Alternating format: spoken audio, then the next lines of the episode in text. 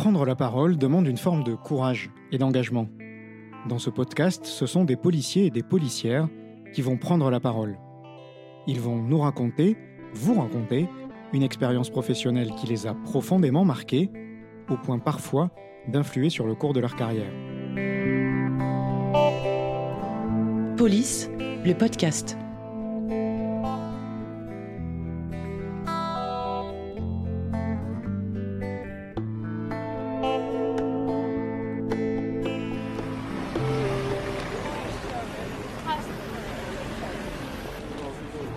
On est en 1999, j'ai 23 ans, je suis adjoint de sécurité, ce qu'on appelle maintenant euh, policier adjoint. Je travaille à l'hôtel de police de Grenoble, affecté en brigade de roulement, c'est-à-dire en police secours. Ce matin-là, notre station directrice euh, nous demande de nous rendre euh, euh, à Échirol, donc une des villes principales de l'agglomération grenobloise.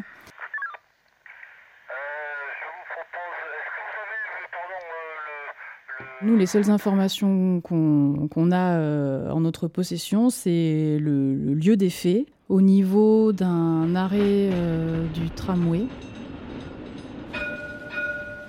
Et, surtout, pourquoi on s'y rend, donc pour un malaise de voie publique.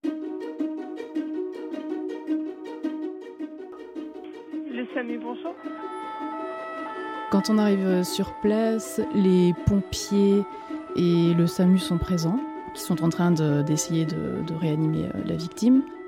Et on apprend assez rapidement qu'il s'agit euh, d'une jeune femme euh, entre 30 et 35 ans qui vient de faire un malaise cardiaque et qui était accompagnée de son petit garçon âgé de 5 ou 6 ans.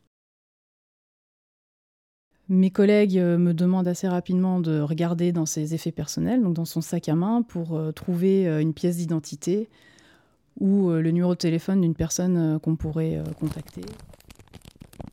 Je trouve donc euh, pièce d'identité et le numéro de téléphone de son mari. Finalement, dans ce même temps, euh, j'entends euh, une voix masculine, peut-être euh, le médecin du SAMU, dire que c'est terminé.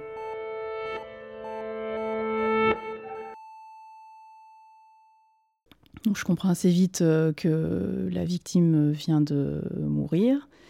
C'est qu'entre le moment où je trouve la pièce d'identité et ce numéro de téléphone, que je communique euh, très vite à mes collègues, c'est presque en même temps que j'entends cette voix qui dit c'est terminé. C'est pour ça que je peux me souvenir encore de, euh, cette voix masculine qui dit c'est terminé, parce que je, pense qu'ils étaient vraiment très près en fait. Enfin, tout s'est passé. Euh, voilà, ça se passe sur la voie publique, euh, comme ça peut bah, arriver euh, souvent en fait. Hein. Un de mes collègues euh, donne les informations donc, à notre station directrice. Et euh, en même temps, moi, on me demande aussi d'aller retrouver ce petit garçon qui se trouve un peu à l'écart dans un véhicule de pompiers euh, pour, bah, pour lui demander de me suivre et de rester, et de rester avec moi.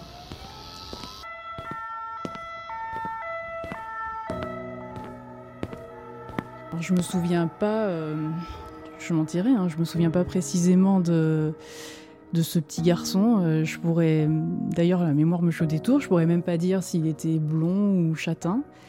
En tout cas, je me souviens d'un petit garçon euh, qui m'a suivi sans difficulté et qui ne pleurait pas. On s'est installé à l'arrière du véhicule. Il était à ma gauche et assez vite, bah, c'est le silence qui s'installe.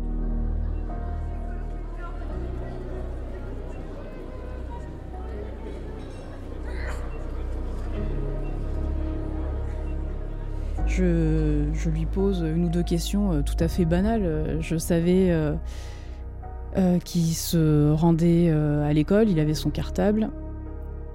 Et c'est donc euh, des questions qui sont dirigées, enfin qui, qui parlent de l'école.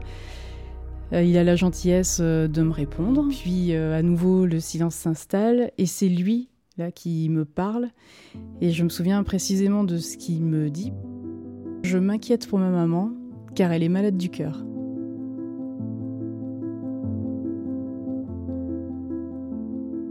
C'est vrai qu'à ce moment-là, euh, c'est un peu compliqué pour moi parce que je sais que sa maman vient de mourir. Évidemment, je peux pas, euh, peux pas lui dire puisque c'est pas à moi de le faire et j'aurais pas eu les mots. Euh, néanmoins, il faut quand même que je lui réponde quelque chose et je me souviens à peu près lui avoir dit Je comprends, c'est normal. ton papa va vite te retrouver, ça va aller. Je me demande si c'était vraiment les mots euh, qu'il fallait lui dire, mais j'ai rien trouvé d'autre. Euh, et puis très vite, un autre équipage est arrivé. Et finalement, c'est cet équipage-là qui l'a pris en charge et qui l'a amené euh, aux urgences pédiatriques de l'hôpital de Grenoble. Et nous, on nous a demandé de rester jusqu'à l'arrivée euh, des pompes funèbres. on était trois policiers devant, devant ce corps évidemment sans vie, euh, dans, sa, dans sa housse mortuaire, près de, l'arrêt de tram, là où l'accident a eu lieu. On voyait les gens continuer, c'est-à-dire certains courir, prendre le tram. voilà, la vie, qui défilait. Et puis bah, cette jeune femme-là, couchée à même le sol devant nous, qui, elle, pour, qui tout venait de s'arrêter finalement. Ça peut tous nous arriver, euh, ce genre d'histoire. Euh, un jour on est là et puis euh, l'instant d'après on n'est plus là.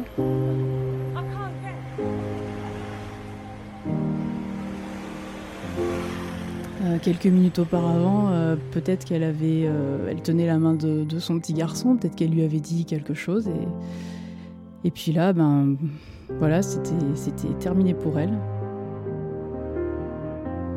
Bon, là, j'ai perdu la notion du temps, je pourrais pas le dire. Mais en tout cas, euh, c'était suffisamment long. Et c'était euh, c'était assez gênant, en fait. Euh. Parce que quelque part, c'est pas. Bah, c'est pas habituel, oui, bon, bah, c'est trois policiers, mais trois policiers autour d'un corps, et puis ce corps euh, sans vie comme ça sur le public, et même si euh, évidemment on le voyait pas, mais c'est ça c'est pas c'est pas facile, je trouve. Les pompes funèbres sont arrivés, l'ont prise en charge, et puis nous-mêmes on a quitté les lieux. Nous, on, est allé sur place, on a rendu compte à notre hiérarchie, on a fait en sorte euh, euh, bah, de faire notre travail de policier et ce qu'on nous demandait. Et puis après, ben, pour nous, c'est terminé en fait.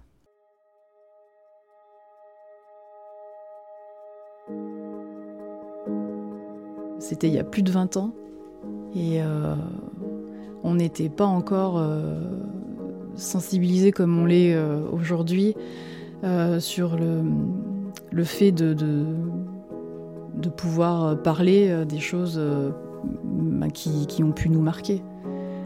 On passe à autre chose très vite.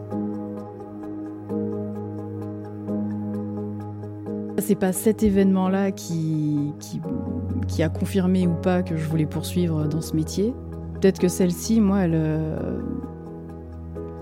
elle résonne parce qu'elle elle vient finalement euh, au début de, mon entrée euh, dans la police nationale aussi. Peut-être euh, qu'elle a un écho un peu particulier. Et j'ai entendu notamment quand j'étais en brigade des mineurs à Grenoble des, histoires plutôt glauques, mais c'est pourtant cette histoire que j'avais envie de raconter. Parce que hum, on a tous, enfin chaque policier, je crois, euh, a euh, au fond de sa mémoire euh, ben des, histoires, des situations, des, des, lieux. Moi, je pourrais décrire parfaitement certains appartements, des noms, des personnes. Et hum, finalement, ça ne nous quitte jamais. Et ben moi, cette histoire et ce, petit garçon et cette maman, ben, ça fait plus de 20 ans finalement que c'est rangé dans un coin de mémoire. Police, le podcast, une émission à retrouver tous les 15 jours sur l'ensemble des plateformes de diffusion.